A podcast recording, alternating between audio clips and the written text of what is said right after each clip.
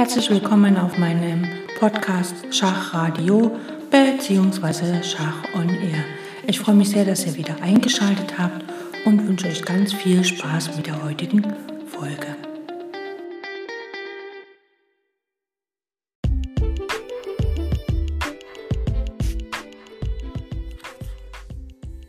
Herzlich willkommen zur 60. Folge in unserem Endspielkurs und das ist die Folge, wo wir einen kleinen Quiz machen. Normalerweise ist es ja im Schach so, dass man die 60. Folge nicht so sehr feiert, sondern einfach mal ein paar Folgen dranhängt und dann die Nummer 64 feiert. Woran das wohl liegt? Das liegt ganz einfach daran, dass wir auf unserem heißgeliebten Schachbrett 64 Felder haben und nicht nur 60. Und deswegen zelebriert man im Schach nicht immer die runde Zahl 60, sondern einfach die 64. Das ist mir egal. Ich zelebriere mit euch heute die 60. Folge mit einem kleinen Quiz. Ähm, es werden sicher ein paar knifflige Aufgaben dabei sein und es werden sicher auch sehr lustige Sachen dabei sein. Also seid gespannt und macht mit. Und kramt das Schachbrett raus, falls ihr es nicht blind könnt. Ansonsten, wer es blind kann, Hut ab.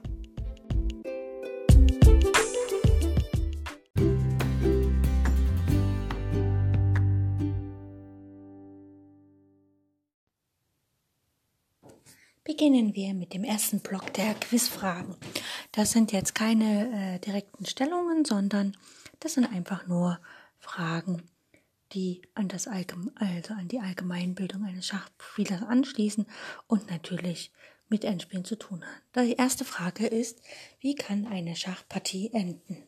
Also was sind die Partieergebnisse, die erzielt werden können? Ganz potenziell. Okay, was sind die Anzeichen für ein Endspiel? Also ab wann sagen wir, wir sind im Schachspiel im Endspiel angekommen? Was sind gute, schlechte, richtige oder falsche Springer? Also einfach nur eine kurze Begriffserklärung. Was bezeichnen wir als guten, schlechten, richtigen oder gar falschen Springer? Genau das gleiche für die Läufer. Was sind gute, schlechte, richtige bzw. falsche Läufer? Die fünfte Frage, welche fünf klassischen Arten von Remis ähm, gibt es? Also, was ist ein Remis und was für fünf klassische Arten haben wir da? Also, haben wir da zur Verfügung? Und eine extra Frage, welche vier Spielsituationen führen auch zum Remis, die jetzt nicht zu den klassischen Remis-Arten gehören? Okay, ihr habt ein bisschen Zeit darüber nachzudenken und Gleich werde ich euch die Antworten liefern. Am besten schaltet ihr kurz aus, denkt darüber nach über die fünf Fragen, also die, ich kann es ja nochmal wiederholen. Die erste war, wie kann eine Schachpartie enden? Also was können Partieergebnisse sein? Das nächste Frage war, was sind, also was ist klassisch für ein Endspiel? Das nächste war, was sind gute, schlechte, richtige bzw. falsche Springer? Die nächste Frage war, wie sind gute, schlechte, richtige und falsche Läufer, also was versteht man darunter. Und dann gab es noch zwei Fragen zum Remis. Einmal die fünf klassischen Arten von Remis und dann als Extrafrage, welche vier Spielsituationen können auch zum Remis oder führen definitiv zum Remis. Okay, bis gleich.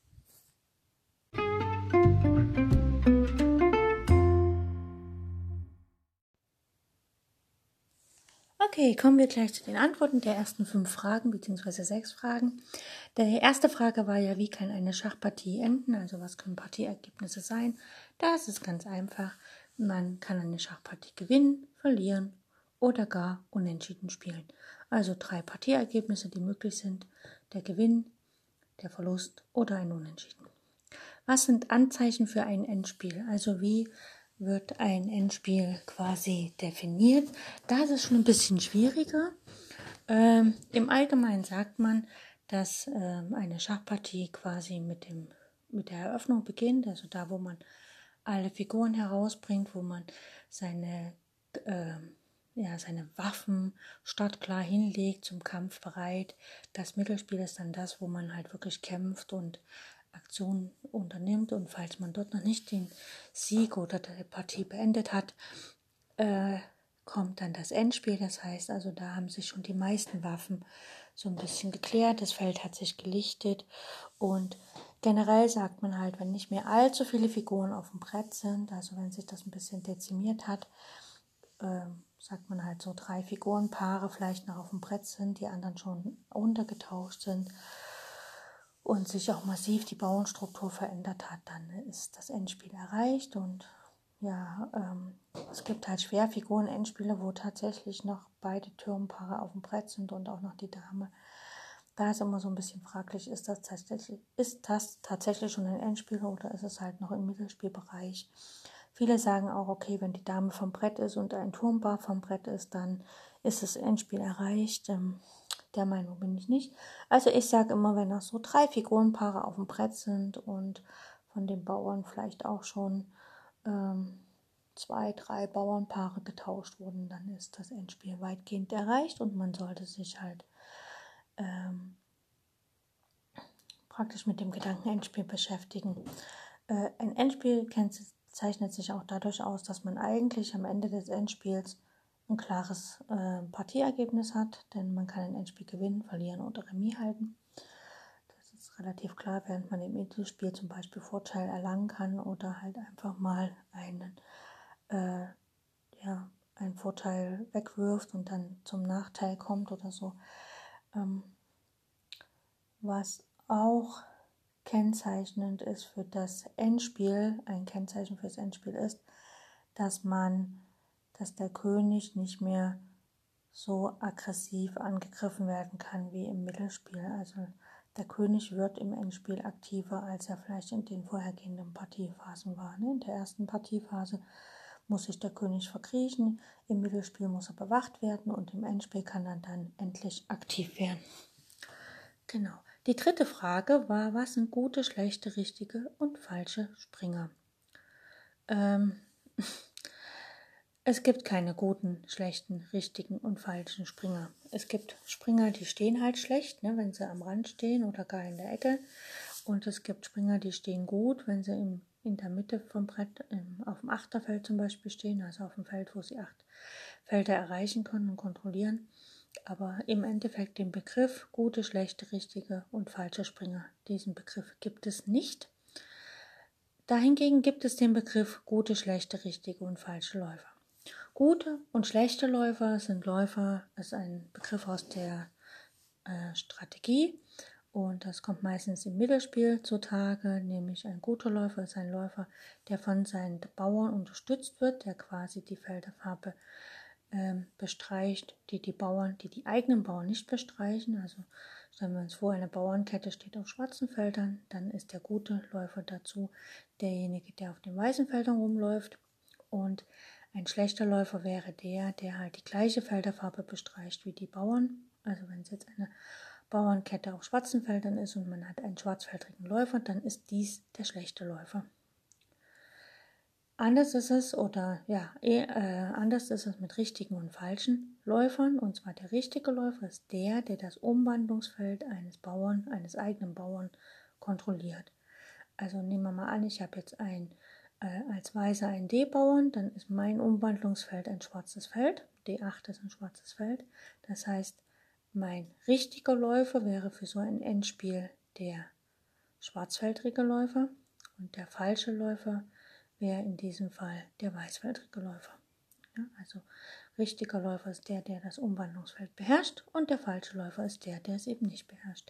Und der richtige Läufer kann immer beim Endspiel unterstützen und so ein Endspiel äh, zum Remis, äh, nicht zum Remis, zum Gewinn führen und der falsche Läufer natürlich äh, eben nicht. Dann endet die Partie nur Remis.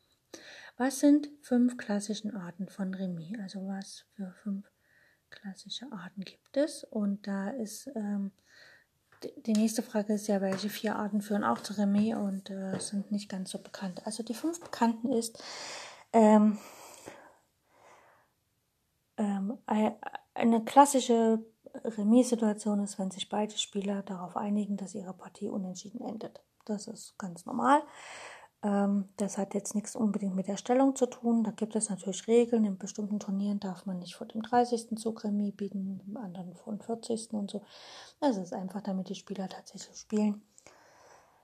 Denn in einigen Schachturnieren erlebt man das dann in den letzten Runden, dass dann die Spieler, die ziemlich weit vorne sind und auch vom Mittelfeld nicht mehr eingeholt werden können, dass die dann in den letzten Runden einfach einen Zug machen, Remis bieten und dann nach Hause gehen. Und es sieht dann immer im Turniersaal ein bisschen komisch aus, wenn dann da keiner mehr sitzt. Die zweite Form von Remis ist, wenn der am Zug befindliche Spieler keinen legalen Zug mehr ausführen kann.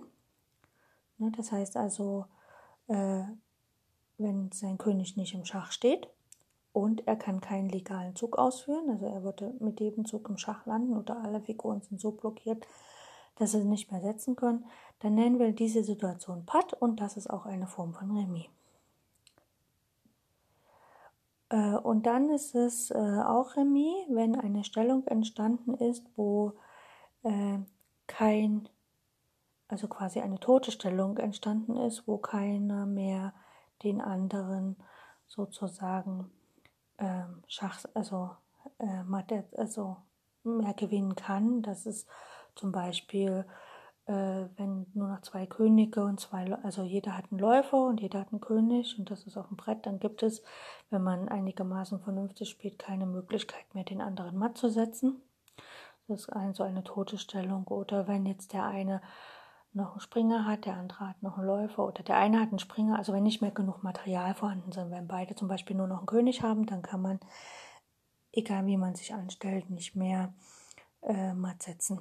Also praktisch, wenn eine tote Stellung erreicht ist oder wenn halt tatsächlich nicht mehr genug Material zum Mattsetzen gilt, dann ist auch Remis erreicht. Das haben wir jetzt schon drei.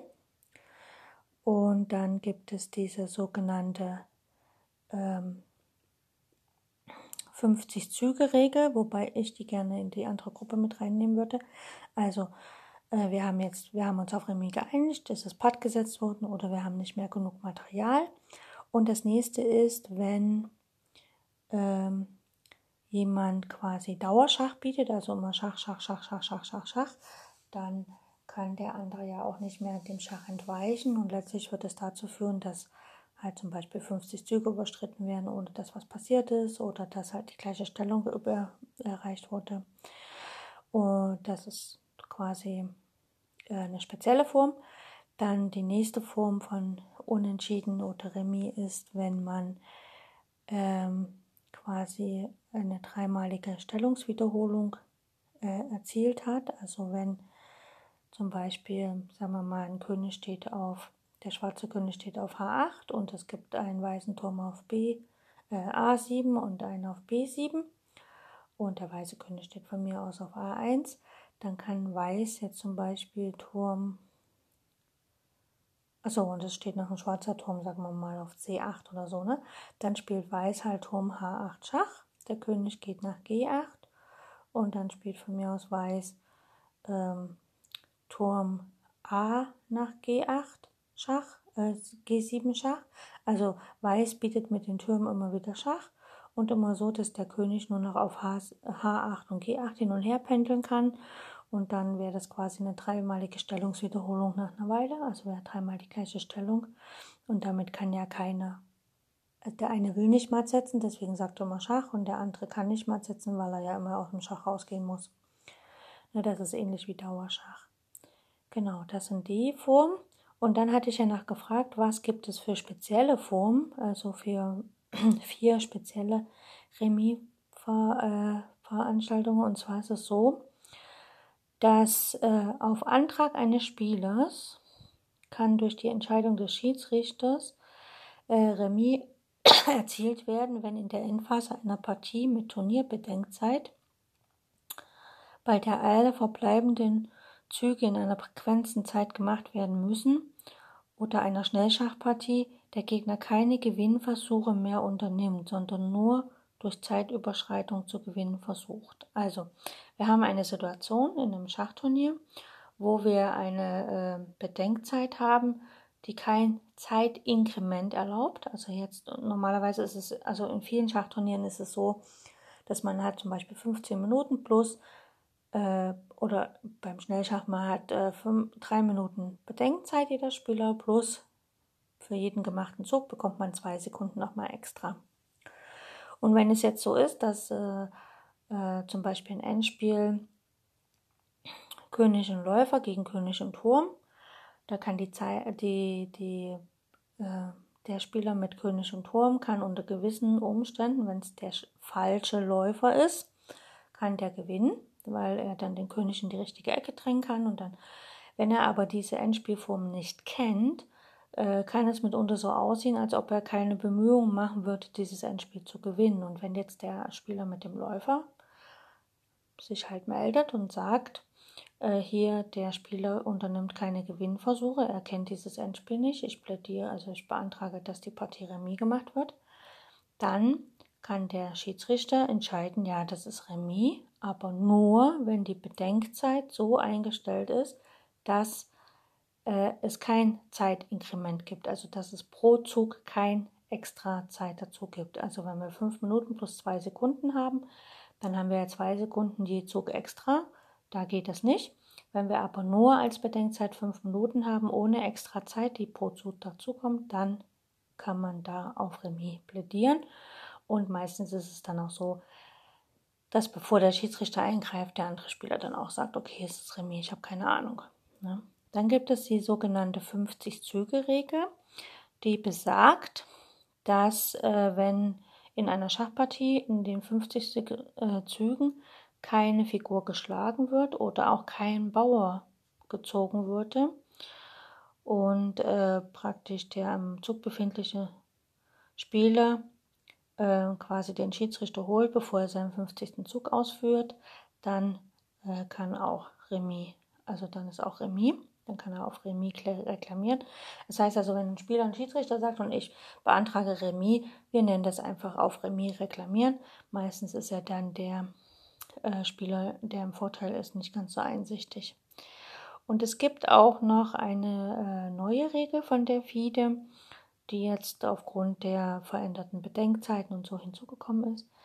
Äh, so, wenn in einer Partie 75 Züge lang kein Bauern gezogen äh, oder noch eine Figur geschlagen würde oder fünfmal dieselbe Stellung entstanden ist, äh, es kann ja sein, dass die Spieler das nicht mitbekommen. Ne? Die spielen und zählen halt nicht die 50 Züge an, registrieren auch nicht, dass eine Stellung schon dreimal da war, beziehungsweise viermal, beziehungsweise ein fünftes Mal. Dann kann der Schiedsrichter die Partie als Remis werden, ohne dass einer der Spieler auf Remis reklamiert hat. Genau, und dann gibt es noch einen speziellen Fall, das ist immer gut zu wissen, wenn wir äh, eine äh, Partie gespielt haben und wir verlieren nach Zeit und haben jetzt zum Beispiel, sagen wir mal, wir haben noch König und Turm und wir verlieren nach Zeit und unser Gegner hat aber nur noch König und, äh, nee, wir haben, ja, wir haben noch König und, wir haben König und Dame, wir haben zum Beispiel eine Dame umgewandelt und hatten jetzt Hektik und wollten nach Matt setzen und auf einmal ist unsere Zeit alle und unser, König, äh, unser Gegner hat nur noch den König, dann ist die Partie Remis weil der, der nach Zeit gewonnen hat, nicht mehr genügend Material hatte, um uns matt zu setzen. Ne? Das ist noch eine ganz spezielle Form von Remis. Und äh, auch Remis ist, das hat auch was mit der Bedenkzeit zu tun, das, äh, deswegen sind das so extra Formen. Und zwar, wenn ähm, dann, äh, wenn zwei Spieler gespielt haben und sie haben halt äh, nicht mitbekommen, dass ihre Bedenkzeit abgelaufen ist, weder der eine noch der andere. Und es ist in dem Moment, wo sie feststellen, wo beide Bedenkzeiten sind äh, vorbei und es ist nicht mehr festzustellen, wer hat denn nun zuerst und so, dann wird die Rem Partie auch Remis gewertet. Genau, das sind die, äh, ziehen wir doch mal durch. 1, 2, 3, 4, 5, 6, 7, 8, 9 Formen von Remis, also fünf, die eigentlich jeder kennt, beziehungsweise sechs. Und dann kommen noch vier extra dazu, die halt mit Turniersituationen zu tun haben, was vielleicht einige Spieler, die so, sagen wir mal, im Kaffeehaus und im privaten Spielen nicht so kennen.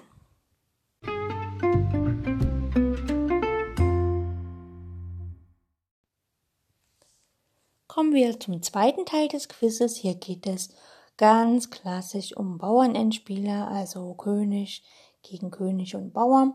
Erste Stellung, Hier ist Weiß am Zug und ich möchte gerne wissen, wie die Partie endet.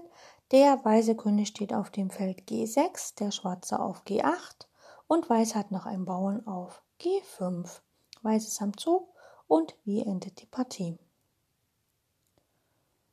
Nummer 2. Auch hier ist Weiß am Zug. Upsala. Und ich hätte halt gern gewusst, wie die Partie endet. Und zwar steht der weiße König auf B4, ein weißer Bauer auf A4 und der schwarze König auf D5. Das ist schon ein bisschen kniffliger. Ich hätte halt, wie gesagt, gern gewusst, wie die Partie endet. Nummer 3. Hier ist allerdings Schwarz am Zug und wie endet diese Partie? Und zwar steht der weiße König auf G4, ein weißer Bauer am Rand auf H4 und der schwarze König steht auf E5. Wie endet diese Partie? Nummer 4. Weiß ist am Zug. Der weiße König steht auf G1, der schwarze in Opposition auf G3 und der weiße Bauer steht noch in der Grundstellung auf B2. Wie endet diese Partie? Und Nummer 5. Ein paar mehr Bauern, ähnlich wie die Nummer 4, nur dass hier noch ein Bauernpaar dazukommt, nämlich ein weißer Bauer auf D5, auf D5, Dora 5 und ein schwarzer Bauer auf E7. Ansonsten wie bei Nummer 4 der weiße König steht auf G1, der schwarze auf G3 und es gibt noch einen weißen Bauern auf B2 in der Grundstellung. Also wie endet diese Partie?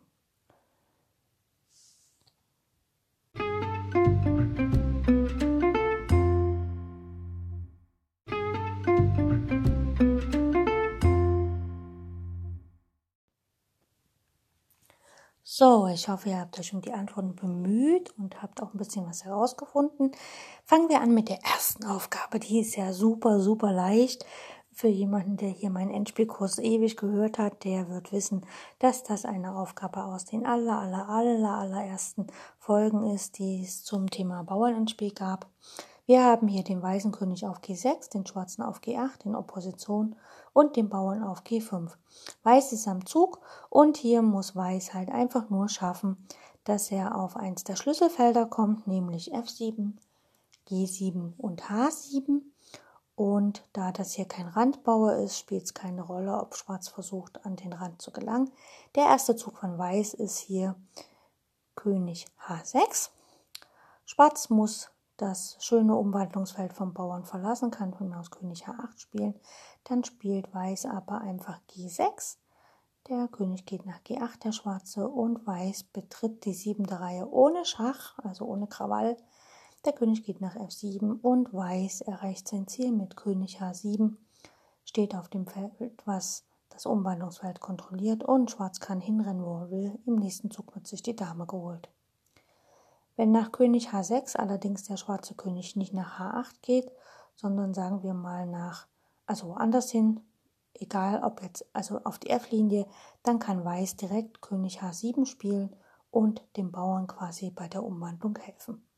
Das war also die Aufgabe 1. Das heißt also in dieser Stellung, wo sich die Könige in Opposition gegenüberstehen und der König ein, also direkt hinter dem weißen König steht, da endet die Partie als Gewinn für den Weißen, wenn Weiß am Zug ist.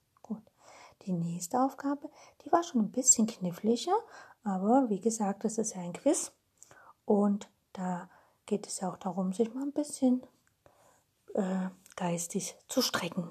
Wir hatten die Situation König B4, Bauer A4 und der weiße König steht auf D5 und hier ist halt auch Weiß am Zug und wie endet die Partie.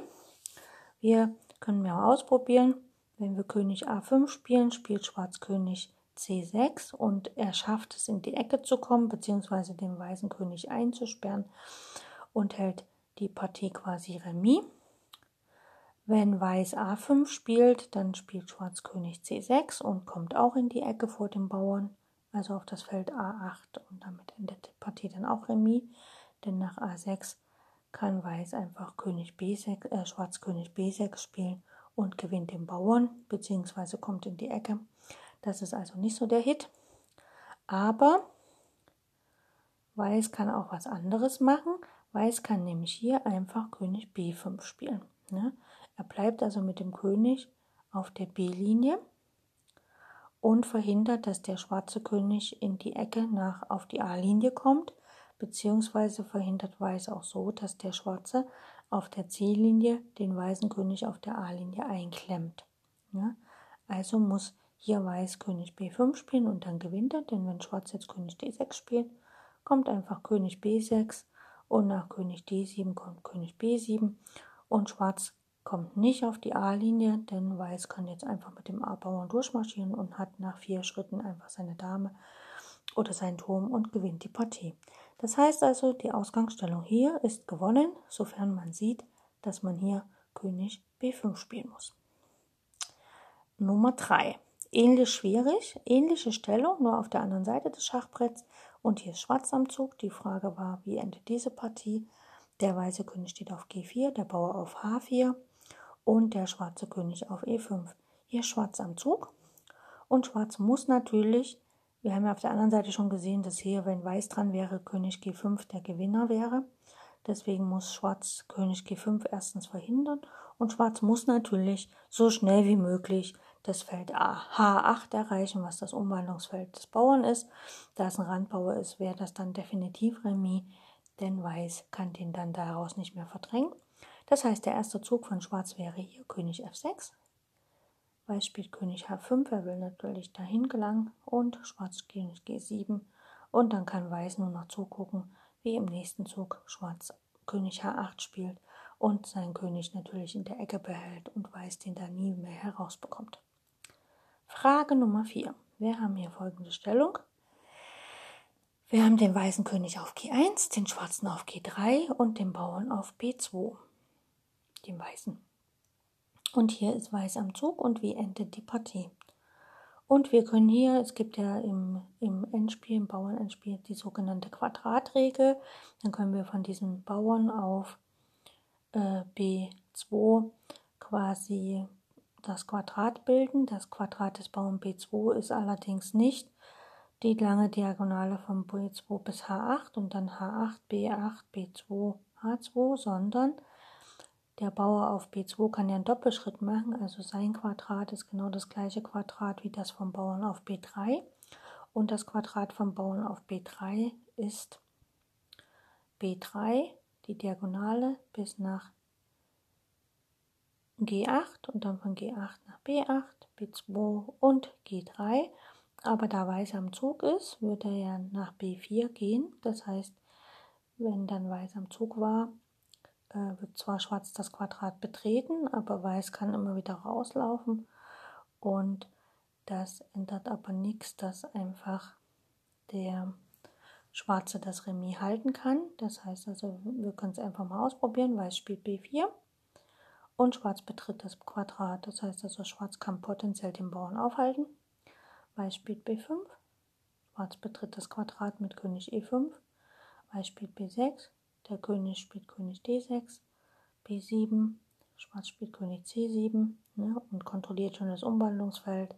Und wenn sich Weiß jetzt hier eine Dame holt, wird die einfach geschlagen. Das heißt, bei aller Liebe zum Doppelschritt und zum Quadrat, hier wird Weiß aufgehalten und die Partie endet Remis. Nummer 5, wir haben eine ähnliche Stellung, nur wir haben hier ein Bauernpaar mehr auf dem Brett. Und zwar haben wir einen weißen Bauern extra auf D5 und einen schwarzen Bauern auf E7. Und hier ist es so, dass auch wenn Weiß am Zug ist, ist wieder die Frage, wie endet die Partie. Und wir können mal schauen, wenn jetzt hier Weiß tatsächlich wieder losrennen würde mit dem Bauern, mit dem B-Bauern, dann endet es definitiv Remis, weil der schwarze König ja im Quadrat ist und den Bauern aufhalten kann. Aber hier denkt sich Weiß, okay, ich kann ja mit D6 den Weg des Königs auf den, also zum, ne, die Diagonale vom Quadrat lang, kann ich ja unterbrechen, indem ich hier einfach mal D6 spiele. Jetzt hat Schwarz mehr Möglichkeiten. Schwarz, wenn er auf D6 schlägt, ne, E schlägt D6, dann kommt einfach B4 und dann kann der König nicht mehr, der König F4 geht noch, B5, König E5 geht auch noch, ist immer noch im Quadrat, Aber nach B6 ist Ende im Gelände, denn der König kann nicht mehr das Feld D6 betreten, was er ja betreten müsste, um den Bauern aufzuhalten. Und damit würde Weiß definitiv gewinnen. Das heißt, nach unserem weißen Zug in der Ausgangsstellung D6 kann Schwarz zum Beispiel E5 spielen, ja, um zu versuchen, selber eine Dame zu holen. Dann folgt D7 und E4 und Schwarz, äh, Weiß zieht nach D8, holt sich eine Dame und nach dem Zug E3 kann Weiß einfach Dame D1 spielen, kontrolliert das Feld E1 als Umwandlungsfeld, kann das nachher sogar betreten einfach und wird dann die Partie für sich entscheiden. Also hier ist dieses kleine Bauernpärchen super wichtig für Weiß, weil er dann einfach mit D6 die, die, den Weg des Königs zum Umwandlungsfeld vom B-Bauern verstopfen kann. Und wenn Schwarz den Bauern schlägt, dann kann Weiß trotzdem mit dem B-Bauern einziehen. Wenn er ihn nicht schlägt, geht natürlich der D-Bauer durch und entscheidet die Partie. Das waren fünf kleine Quizfragen zum Thema Bauernendspiel.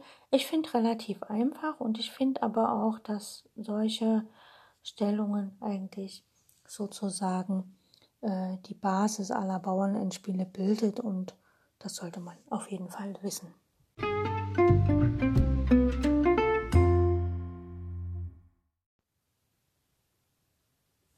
So, für den dritten Teil unseres äh, Endspiel-Quizzes, unseres kleinen habe ich mir drei Stellungen oder beziehungsweise eine Stellung ein bisschen verändert ausgesucht im Bereich König und Springer gegen König und Bauer.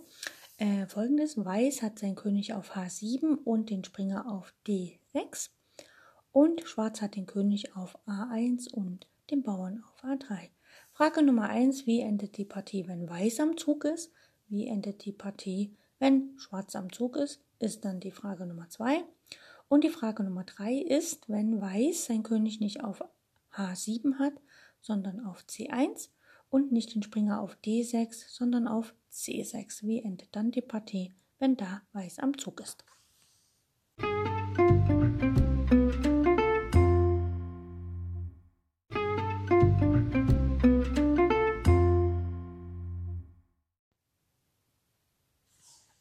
Ich hoffe, es war nicht zu schwer für euch. Also, wir haben die Stellung König H7, Springer D6, Schwarz hat König A1 und Bauer A3. Weiß ist am Zug und was kann Weiß hier optimalerweise rausholen? Er kann natürlich versuchen, den Bauern anzugreifen, sagen wir mal Springer C4. Der Bauer geht nach A2 und jetzt hat der Bauer einen optimalen Abstand zum Springer. Der Springer kann ewig lange den Bauern auf A2 nicht angreifen. Und das heißt, Schwarz kann im nächsten Zug König B2 spielen und dann kann der Bauer einziehen. Das heißt, hier wird Schwarz gewinnen. Aber Weiß muss ja nicht König C4, äh, Springer C4 spielen, um den Bauern anzugreifen. Er kann auch Springer B5 spielen. Weiß zieht den Bauern wieder weg und dann kann äh, Schwarz zieht den Bauern weg und dann kann Weiß Springer C3 spielen und wird auf jeden Fall den Bauern erobern und damit endet die Partie Remis. Schauen wir uns die gleiche Stellung an, wenn Schwarz am Zug ist. Wenn Schwarz König B2 spielt, dann kommt einfach Springer C4, Springer Gabel Bauer ist weg, Remis. Hm, nicht so optimal. Wenn Schwarz König B1 spielt, dann spielt Weiß einfach Springer B5 Schach. Äh, nicht Schach, sondern Bauern angegriffen, also Schach auf den Bauern. Der Bauer geht nach A2 und dann kommt Springer C3, Springer Gabel und der Bauer ist weg, also auch Remis. Hm. Das heißt, das hilft Schwarz also alles gar nicht. Äh, König A2 ist genauso sinnlos, dann kommt einfach Springer B5, Bauer ist weg. Aber was ist, wenn Bauer A2 kommt? Jetzt kann der Springer ziehen, wie er will. Er kriegt den Bauern nicht rechtzeitig angegriffen bzw. davon abgehalten, nach A1 zu marschieren. Sagen wir mal Springer, Springer B5. Dann spielt Weiß, äh, Schwarz einfach König B1. Und wenn das wäre natürlich blöde, weil dann einfach Springer C3 mit Schach kommt. Ne? Aber er muss ja nicht König B1 spielen, er kann König B2 spielen. Und wenn jetzt Springer C3 kommt, dann kann man den einfach rausnehmen und im nächsten Zug auf A1 sich eine Dame holen. Ich kann euch natürlich nicht die Antwort der äh, dritten Frage zu dem äh, dritten Teil vom Quiz vorenthalten. Also wir hatten hier den weißen König auf C1, den Springer auf C6 und Schwarz hatte den König auf A1 und den Bauern auf A3. Weiß ist am Zug und Weiß möchte natürlich wieder hier das Optimum rausholen. Das einfachste ist hier ein bisschen mit Zugzwang zu spielen. Und zwar könnte Weiß einfach zum Beispiel Springer B4 spielen. Dann ähm, kann der schwarze König nicht setzen, der auf der B-Linie darf er nicht, wegen dem weißen König auf C1. Und nach A2 kann er nicht wegen dem Springer auf B4. Also muss der Bauer von A3 nach A2 ziehen. Jetzt könnte man einfach auf A2 den Bauern schlagen und hätte Remis erreicht. Man kann aber auch Springer C2 spielen und matt setzen. Das heißt also, hier haben wir den optimalen Fall erreicht, dass Weiß ähm, dieses Endspiel sogar gewinnen kann.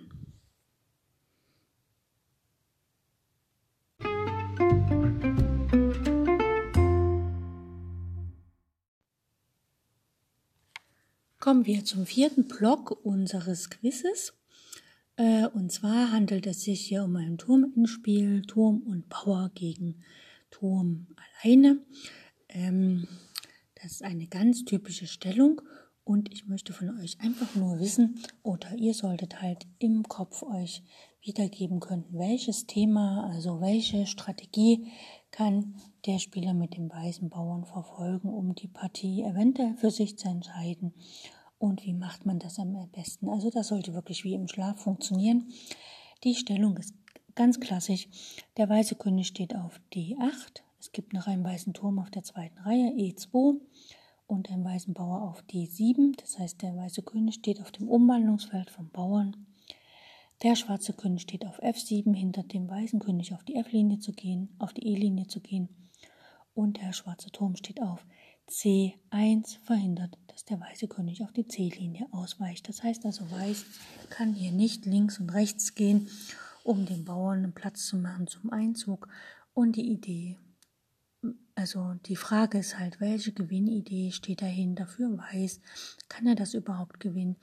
Und wenn ja, wie? Also hier ist Weiß am Zug und wie kann Weiß spielen, um das zu gewinnen? Ich hätte gerne halt einfach nur Schema F gewusst.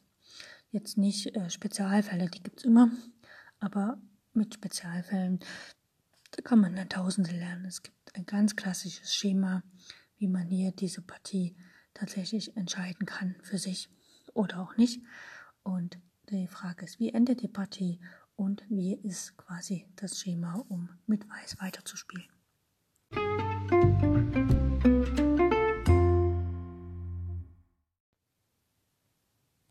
So, die Antwort ist ganz einfach. Weiß am Zug wird hier höchstwahrscheinlich gewinnen. Er muss nur eine Brücke bauen, und zwar eine Brücke, äh, hinter der sich quasi der König verstecken kann und quasi auch dann dem Bauern Platz macht, um ähm, sich umwandeln zu können und dann mit dem Mehrmaterial kann Weiß gewinnen. Also folgendes, als erstes muss der schwarze König ein bisschen weiter weggelockt werden. Wir hatten ja die Stellung König, weißer König D8, weißer Bauer D7, weißer Turm E2 und schwarzer König F7 und schwarzer Turm C1. Also wir müssen den weißen König, äh, den schwarzen König erstmal ein Stückchen weiter weg vom Geschehen treiben. Das geschieht ganz klassisch mit Turm F2 Schach. Gut. Wenn Schwarz jetzt einfach König E6 spielt und an den Bauern heranläuft, dann kann Weiß einfach König E8 spielen und im nächsten Zug wird er sich einen Bauern holen. Das ist absolut gar kein Problem. Wenn nach Turm F2 der König auf die G-Linie geht, sagen wir mal König G7, dann ist die Gewinnidee, dass wir eine Brücke bauen. Das heißt, wir führen unseren Turm auf die vierte Reihe, also Turm F4 zum Beispiel, und gehen dann mit unserem König zickzackmäßig auf das Feld D5. Dort sind wir praktisch vor Schachs auf der D-Linie geschützt und können dann in aller Ruhe äh, den Turm dem einziehen. So, wenn jetzt ähm, also das ist eigentlich relativ einfach. Schauen wir mal, was passiert, wenn, also danach ist halt jetzt das äh, Weiß kann König E7 spielen, dann kommt aber Schach. Das ist also nicht so der Gewinnweg. Der Gewinnweg ist tatsächlich Turm F4 zu spielen, also erstmal die Brücke aufzubauen. Und jetzt kann Schwarz König G6 spielen, dann kommt Weiß König E7, Turm E1 Schach, ganz normales Schema, König D6, einmal vor dem Bauern, Turm D1 Schach, König E6, bitte nicht nach E5, da geht der Bauer verloren, Turm E1 Schach und jetzt erst auf die fünfte Reihe, König D5, Turm D1 Schach und jetzt geht unser Turm dazwischen, Turm D4 und Schwarz hat keine Schachs mehr und kann den Bauern vor der Umwandlung nicht aufhalten. Wenn nach unserem Turm F4 nicht der König nach G6 geht, sondern sagen wir mal der schwarze Turm geht nach C2, dann folgt das gleiche Schema. König E7, Turm E2 muss Schach bieten, sonst zieht der Bauer ein. König D6, Turm D2 Schach, König E6 nicht nach E5, Turm E2 Schach, also König geht jetzt nach D5 auf die fünfte Reihe, Turm D2 Schach und Jetzt wird die Brücke zugemacht. Turm D4. Und von mir aus kann jetzt Schwarz noch auf D4 schlagen. Der König schlägt auf D4. Und der schwarze König kann nach F7 gehen, aber auf D6, äh, D8 wird einfach die Dame umgewandelt. Das heißt also, das rettet Weiß nicht, äh, Schwarz nicht. Das heißt, hier in dieser Stellung, in der Ausgangsstellung, muss erstmal Turm F2 gespielt werden, ganz nach Schema F, um den König abzudrängen, den Schwarzen. Und dann kann Weiß sich nach Turm F4 hat er sich dann schon die Brücke gebaut und kann die Partie für sich entscheiden.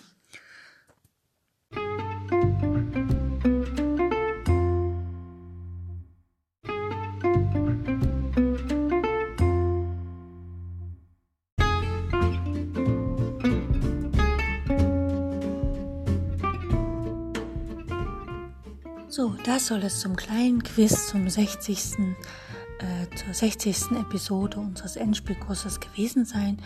Ähm, ich denke, die Aufgaben waren nicht allzu schwer. Vielleicht war beim Bauen ein Spiel eine knifflige dabei, zumindest wenn man es blind versucht. Aber ich denke, dass man die ganz Aufgaben ganz gut hinbekommen hat. Und ja, genau, nächste Woche geht es ganz klassisch mit unseren normalen Endspielfolgen weiter. Wir werden uns weiterhin an dem Buch von Jeremy Sillmann äh, orientieren, aber es werden natürlich auch viele, viele andere Aufgaben hineinkommen und demnächst werden wir dann auch mit einem neuen Buch starten, denn den Sillmann haben wir fast durch. Okay, bis demnächst und viel Spaß bei euren eigenen Schachpartien.